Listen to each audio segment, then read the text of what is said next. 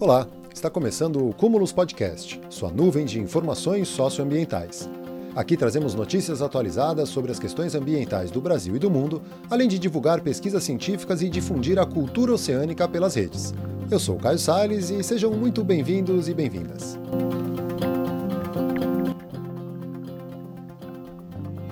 Salve, salve! Estamos chegando na semana decisiva aí das eleições e, é claro, vamos falar sobre algumas das candidaturas que tratam da pauta socioambiental. Vou dar algumas dicas aí de como encontrar o seu candidato ou candidata. Não escondo aqui meu posicionamento, eu acho que a gente tem que resolver isso já domingo agora, então vamos se ligar na, não só no voto para presidente, mas para senador, para governadores, para deputados federais, deputados estaduais. Vamos ficar de olho aí. E é disso que a gente vai falar hoje, além de algumas outras notícias socioambientais da semana. Então, se ajeite aí, porque como nos deve estar começando.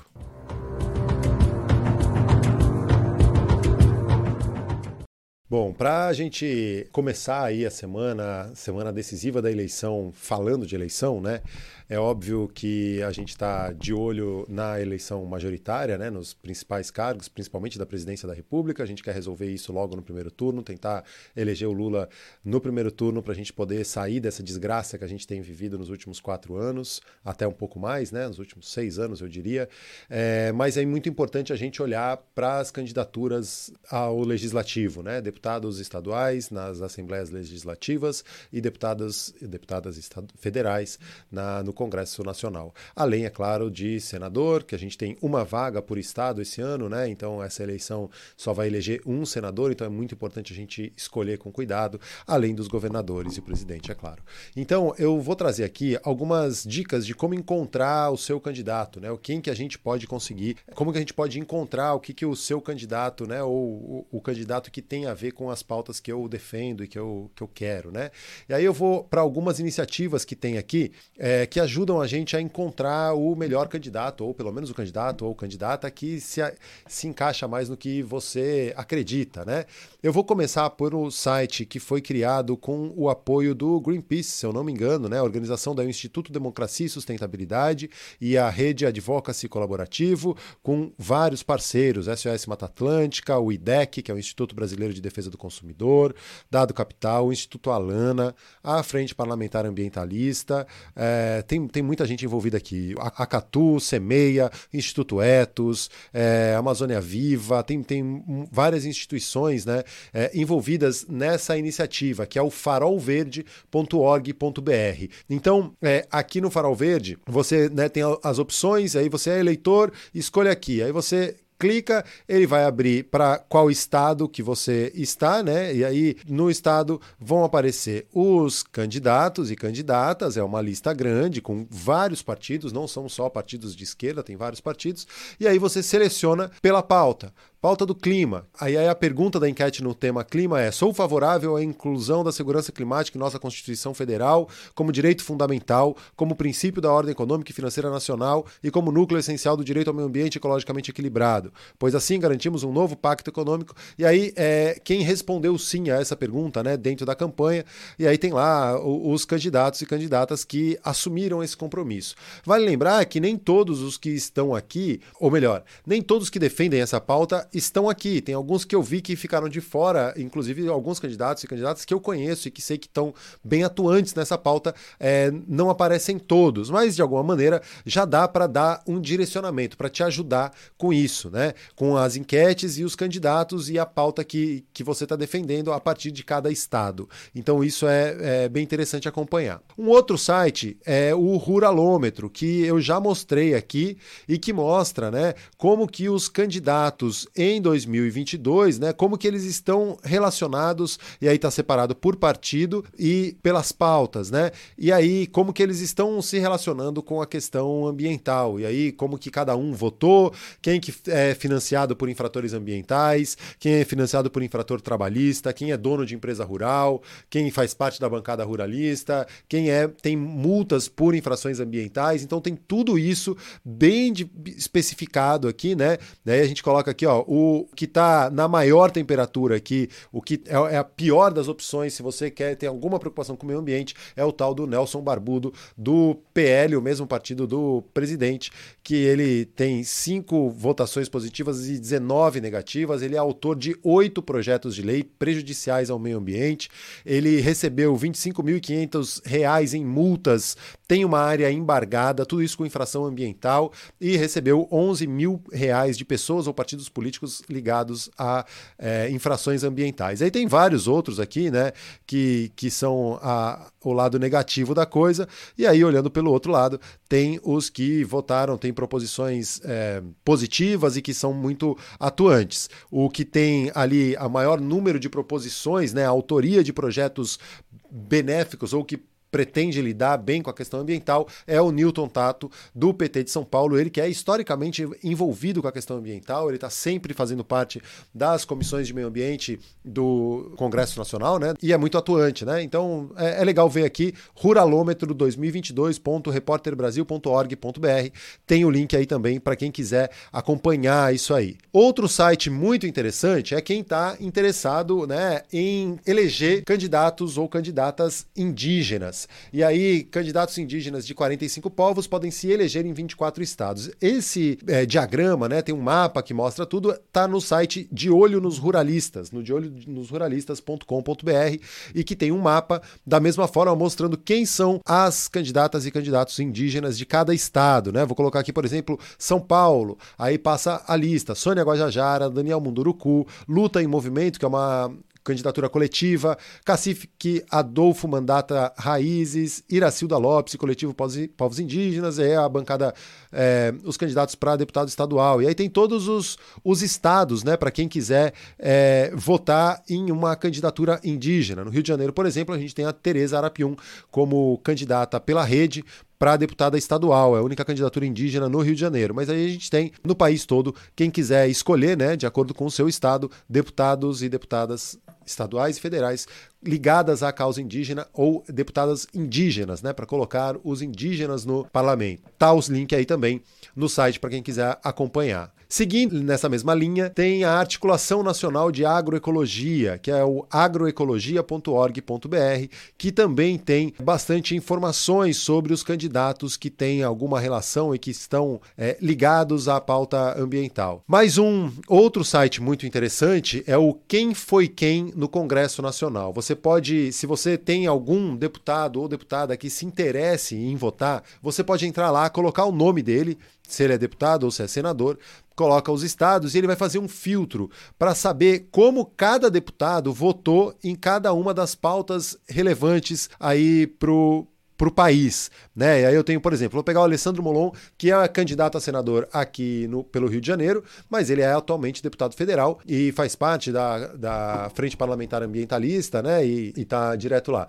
Para fechar essa lista aí, essa lista de sites que podem te ajudar a escolher o seu candidato ou candidata, tem a Carta de Compromisso Socioambiental, que foi lançada aí recentemente e colheu diversas assinaturas. No site, é, eles colocam a lista dos candidatos que já assinaram, é, mas que também é uma lista que está faltando gente aqui. Eu conheço, por exemplo, é, aqui no Rio de Janeiro, a deputada a candidata, é atualmente deputada estadual e candidata a deputada é, para reeleição, né? A Mônica Francisco é uma das que assinaram essa carta compromisso e não aparece aqui na lista. Mas, de qualquer forma, os que já é, assinaram há mais tempo estão aqui na lista e também te ajudam a escolher, a fazer essa escolha dos candidatos e candidatas que assinaram essa carta de compromisso só socioambiental que foi divulgada recentemente e que tem todas essas candidaturas aí, é, pelo menos no papel, comprometidas a seguir né, nessa, nessa linha.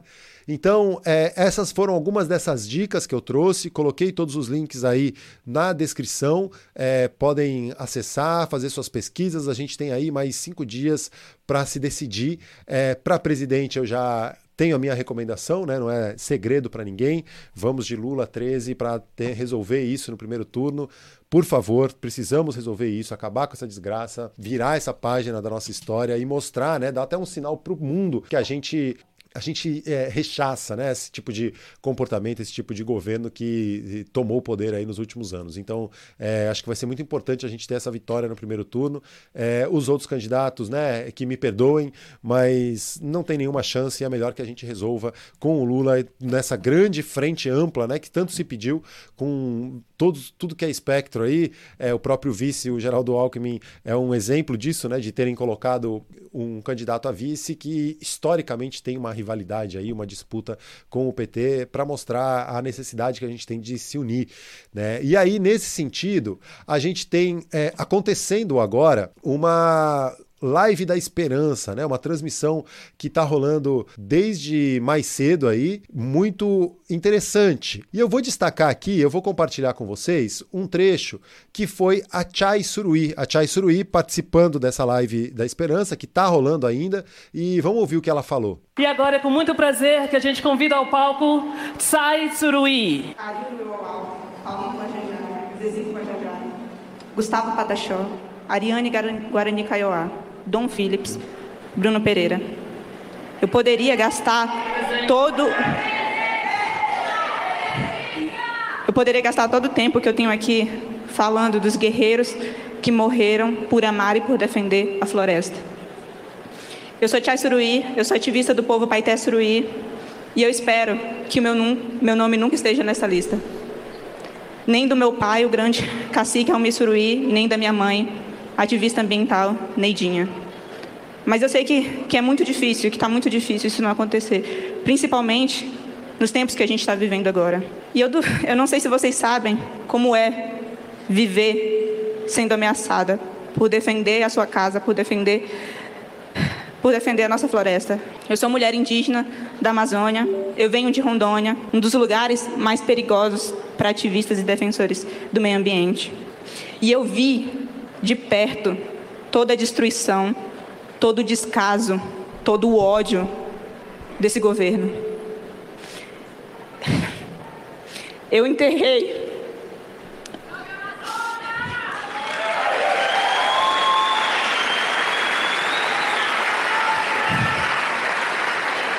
Eu enterrei o meu amigo Ariuro Euauau, que foi assassinado por ser um guardião da floresta. E não só ele. Eu enterrei as minhas duas avós, que morreram de Covid por causa de como essa pandemia foi tratada. Eu senti as ameaças das nossas vidas aumentarem todos os dias. E eu, junto com os povos indígenas, denunciei as invasões e o garimpo ilegal. Eu chorei e eu choro até hoje por todas as mulheres e jovens Yanomamis que estão sendo estupradas. A Amazônia está vivendo uma guerra invisível que o Brasil não conhece e nem o mundo. Mas eu vou falar um negócio para vocês. Nós, guerreiros da floresta, a gente nunca gela, não agrada o injusto e não amarela. E nós continuaremos resistindo.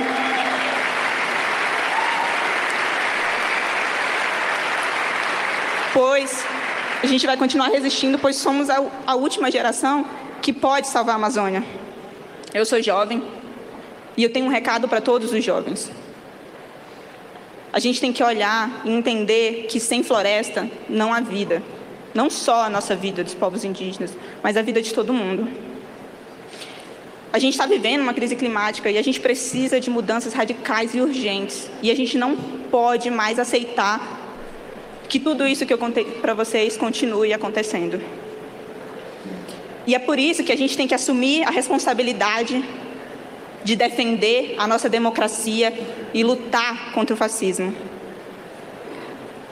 E a melhor forma de defender a floresta, viu, presidente? A melhor forma é com indígenas, pessoas pretas, da favela, mulheres decidindo também.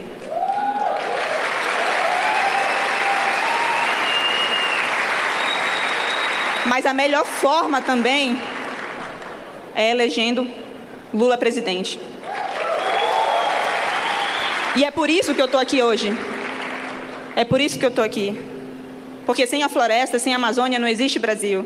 E nós somos a Amazônia. Povos indígenas, quilombolas, ribeirinhos, o povo pobre. E nós, todo mundo que está aqui, nós somos o Brasil. Então, eu conto com todos vocês, todos vocês que estão aqui, e todo mundo que está vendo a gente aí de casa, para mudar, para mudar esse Brasil. Para que a gente tenha realmente pessoas que nos representem.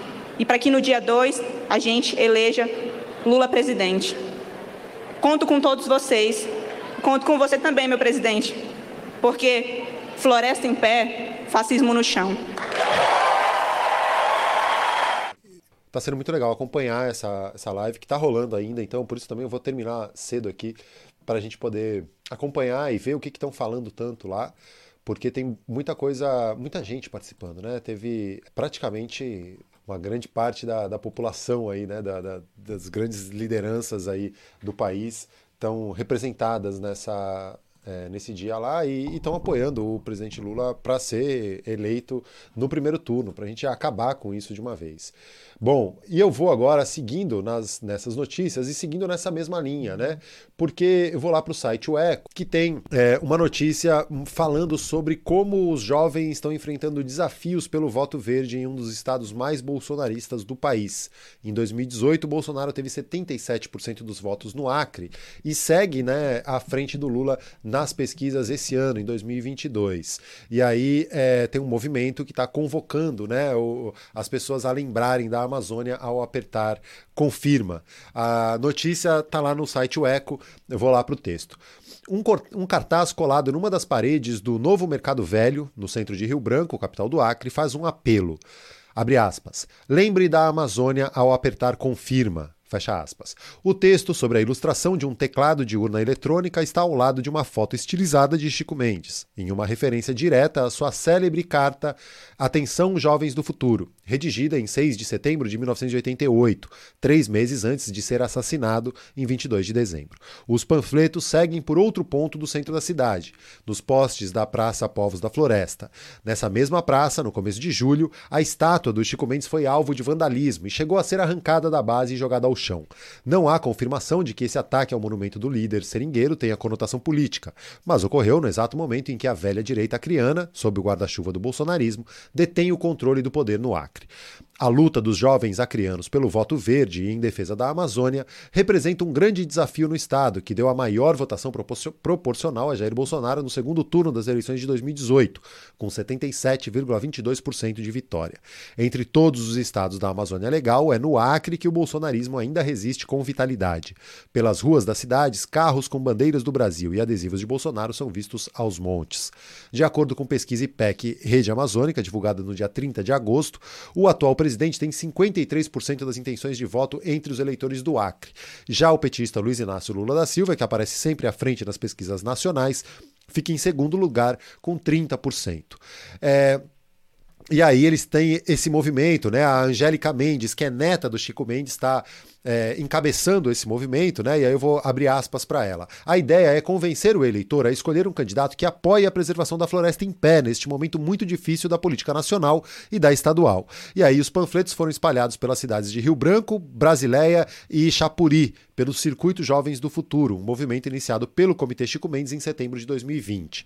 A Angélica Mendes tem 33 anos e nasceu um ano após o assassinato do seu avô, Chico Mendes, e começou a atender a convocação da carta há dois anos anos. O circuito surgiu inspirado pela carta em setembro de 2020, mas naquele ano não, não tiveram atividades presenciais em razão da pandemia, assim como no ano passado. E aí, nesse ano, eles puderam realizar uma série de eventos e, ao mesmo tempo, estão aproveitando o período eleitoral para acompanhar o movimento Amazônia de Pé com a colação desses cartazes aí, né? Os lambi-lambis. E aí, é, eles querem ampliar esse movimento cada vez mais e tentar mudar a realidade no Acre, né? Para quem não lembra, o Acre foi lá em Rio Branco que o famigerado presidente, atual presidente da República em campanha falou que ia metralhar a petralhada no Acre, né? E aí o que está acontecendo é que alguns fãs bolsonaristas estão levando é, literalmente, né, essa fala ao cabo e, e de fato estão metralhando, esfaqueando e matando. As pessoas estão morrendo. Por isso é muito importante que a gente resolva isso no primeiro turno para acabar com essa história. Não dá para a gente aguentar mais um mês de campanha aí, aí uma campanha muito mais direcionada né, para o segundo turno.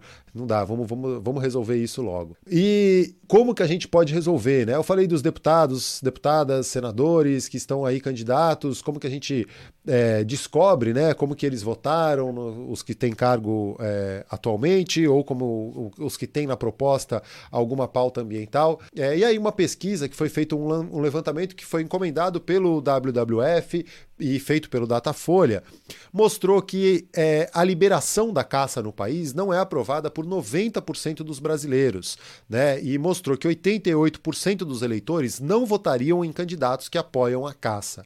O problema é saber quem são esses candidatos, né? E tem vários. E aí, por isso eu comecei o programa hoje com essas ferramentas de busca aí dos candidatos, porque você vai saber quem são os candidatos que apoiam a caça, né? E aí eu vou lá para o texto que também está lá no site o Eco. Nove em cada dez brasileiros não aprovam a ideia de liberar a caça no país. A informação faz parte de uma pesquisa realizada pelo Instituto Datafolha em todo o país, a pedido da organização WWF Brasil. Os números foram divulgados na última quinta-feira, dia 21 de setembro. Ao todo foram entrevistadas 1.088 pessoas a partir dos 16 anos em todas as cinco regiões do país. Os entrevistados responderam duas perguntas. A primeira é: você concorda com a ideia de autorizar a caça de animais no Brasil? E a segunda é: votaria em quem apoia a caça no Brasil? E aí, do total, 90% discordaram da ideia de autorizar a caça, 9% concordaram e 1% não soube responder. A rejeição é maior entre as mulheres, 93%, e entre residentes de regiões metropolitanas, também 93%. Na pergunta sobre eleições, 88% dos entrevistados diz que não votaria em candidatos que apoiam a caça. Mais uma vez, a rejeição é maior entre o público feminino e entre moradores de regiões metropolitanas, com 91% para ambos. Apenas 10% dos entrevistados votariam em candidatos que apoiam esta pauta e 3% não souberam responder.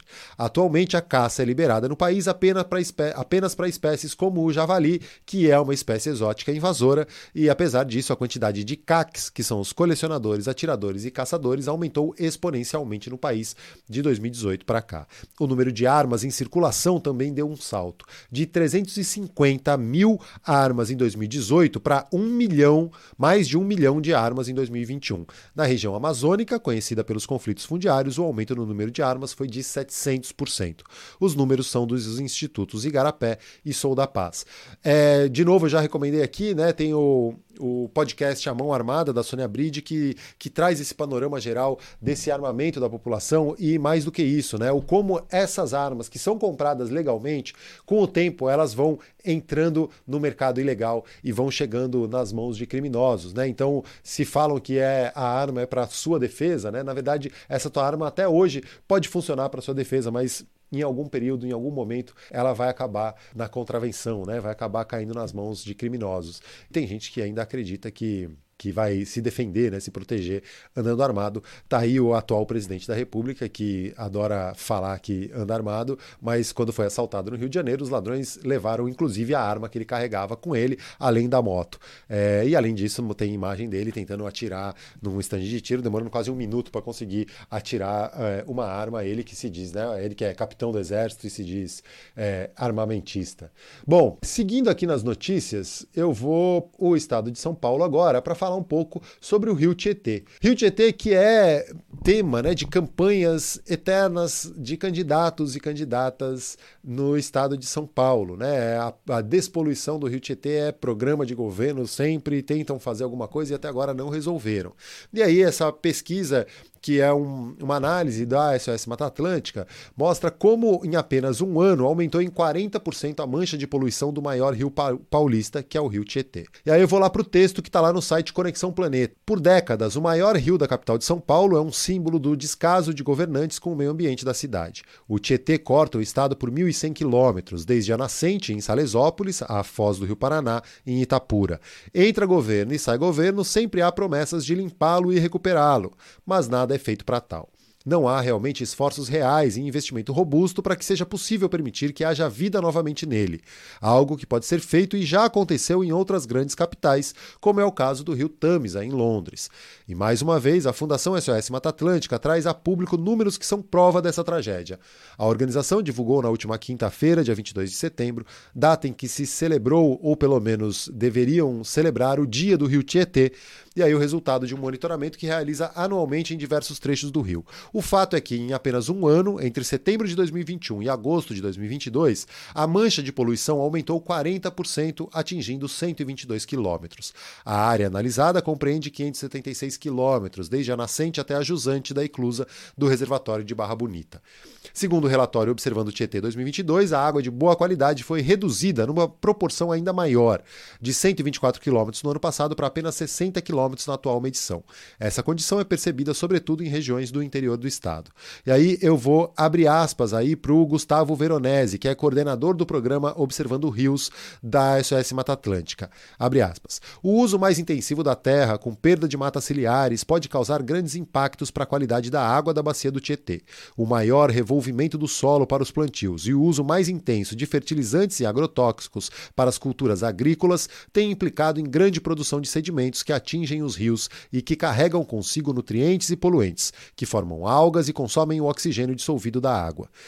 É, o levantamento revelou que em 2021, nos 53 pontos avaliados, 11,3% aparecem com índice bom, 67,9% regular 13,2% ruim e 7,5% péssimo.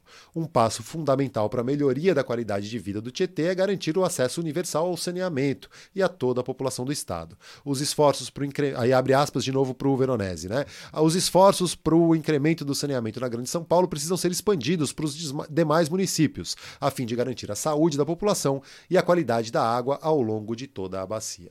Esse foi o texto que está lá no Conexão Planeta, falando do Rio Tietê Tietê e da poluição por lá. Seguindo aqui nas notícias, agora eu vou para vou aliviar um pouco o clima e vou para as notícias mais curiosas, né? Não tão boas notícias, mas um pouco mais curiosas. Também lá no Conexão Planeta a gente vai lá para Tasmânia, porque mais de é, 200 baleias piloto acabaram encalhando lá na Tasmânia. Isso é, parece que é um fenômeno recorrente, né? Eu já dei notícias sobre isso aqui é, no ano retrasado, se eu não me engano. É, e o que aconteceu agora é que uma, as equipes conseguiram salvar 32 das baleias encalhadas na costa da Tasmânia. E aí eu vou lá para o texto. Há poucos dias, centenas de baleias piloto foram encontradas na areia e na água próximo da orla de praia de Ocean Beach, na costa da Tasmânia. Logo após a descoberta do encalhe, imediatamente equipes de resgate rumaram para o local para tentar salvar os animais que ainda estavam vivos.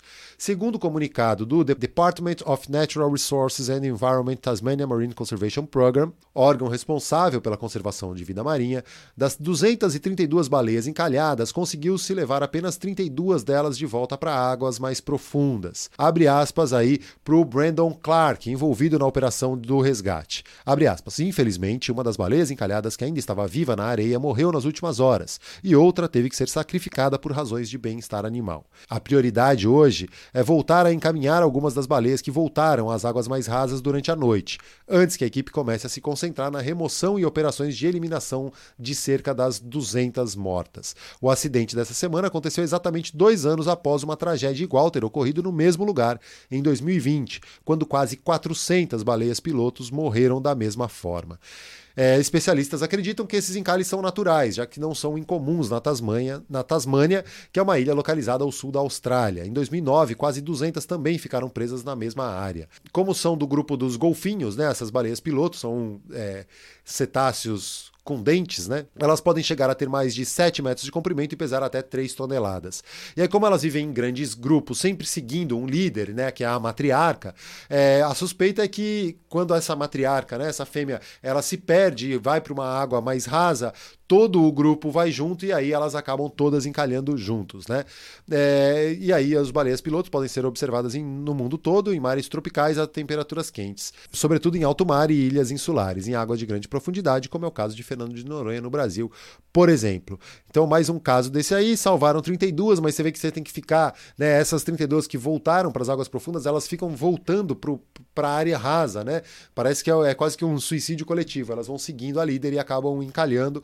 É uma notícia curiosa, é recorrente, é triste, né, ver a morte das baleias, mas é um fenômeno natural que aconteceu. Para fechar, nessa onda de salvarmos é, espécies em perigo. Vou para a notícia que está lá também no Conexão Planeta, mas é uma notícia que vem do projeto Mantas do Brasil, porque uma pesquisadora brasileira resgatou duas raias-mantas presas nas redes de pesca. E eu vou lá para o texto.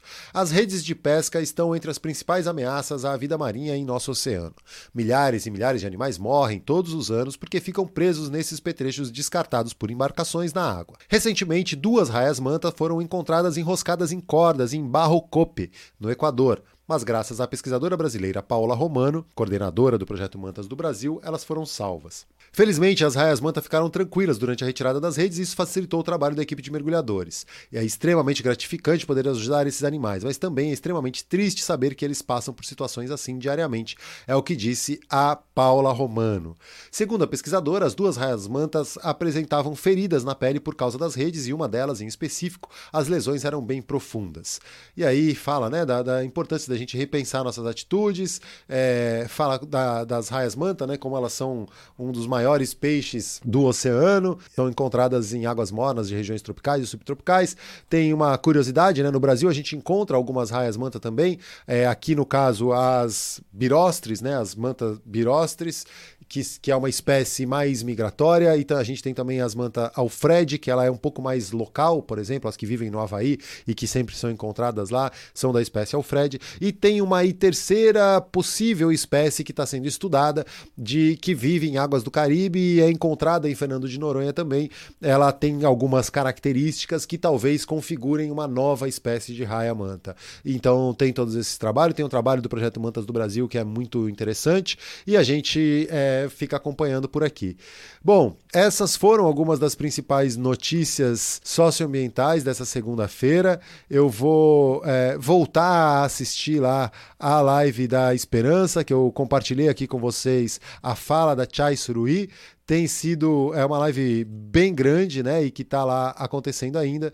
Então eu vou é, dividir aqui com vocês mais um pouquinho da tela, ouvir mais um pouquinho quem falou por lá e quem está acompanhando esse evento que está rolando e, e é isso.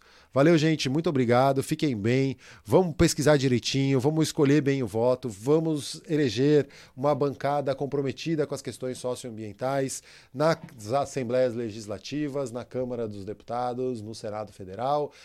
E governadores e presidente, vamos lá, vamos de Lula 13 para a gente fechar isso logo nesse primeiro turno, porque está muito difícil de aguentar. Vamos ouvir mais um pouquinho do que, que rolou. Por... Minha mãe, quero pedir a bênção e aproveitar para agradecer, porque mesmo com seus 73 anos, ela nunca ah, deixou de crer Evaristo. que a alegria íamos retomar, que não havia mal que pudesse prosperar por tanto tempo que não possamos mudar. Ela que foi empregada doméstica desde cedo, que já sentiu frio, fome, medo, foi explorada por uma elite que não abre mão dos seus privilégios, seu lugar de patrão, mas ainda assim me ensinou a amar, ensinar, ensinou a amar meu país e crer que o futuro pode ser mais feliz. Tenho ao meu lado um homem preto, meu marido, que neste país é alvo do genocídio. Sim, jovens negros são assassinados a cada 23 minutos, um de nós é tombado. Eu sou mulher preta, base da pirâmide social. São pessoas como eu que lutam diariamente para levar comida para o prato de tanta gente. É entre nós que a violência cresce. É a mesa de mulheres pretas que o atual governo desabastece. É nas famílias chefiadas por elas a maior insegurança. É com elas nossa maior aliança. Para no amanhã termos mais esperança. Mas sabe, presidente, a gente não é só isso, não. Somos uma família onde tem amor, respeito, proteção. Família Quilombo, a gente se nomeou porque quilombos são herança que a ancestralidade nos deixou. E que aqui a gente quer reforçar que acreditamos que seu governo vai das pessoas cuidar. É urgente proteger as nossas florestas, os povos indígenas que são donos dessa terra. Políticas públicas são essenciais para pessoas com deficiência e LGBTQIAP+.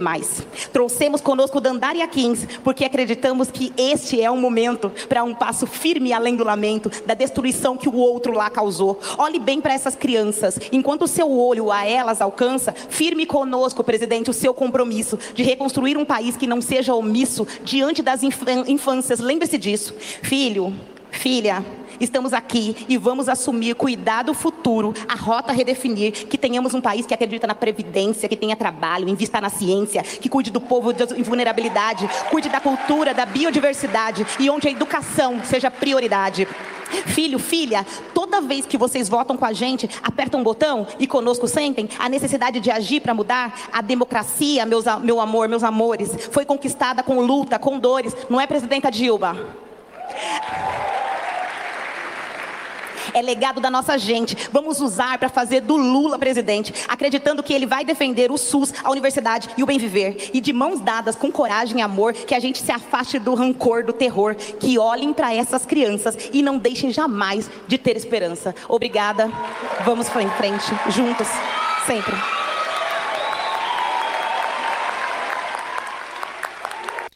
É isso, vamos em frente juntos sempre. Valeu, gente. Até a próxima. Fiquem bem e sigamos aí, hein? É semana importantíssima pro, pro nosso futuro. Valeu, até a próxima. Este foi mais um Cúmulos Podcast. Segue a gente nas redes sociais em arroba TV e arroba Projeto Verde Mar. Estamos também no YouTube, em youtube.com.br CúmulosTV. Este podcast é editado com base em nosso jornal ao vivo, que rola toda segunda e quinta, às nove da noite, lá no YouTube. Te espero por lá também. Grande abraço e até a próxima.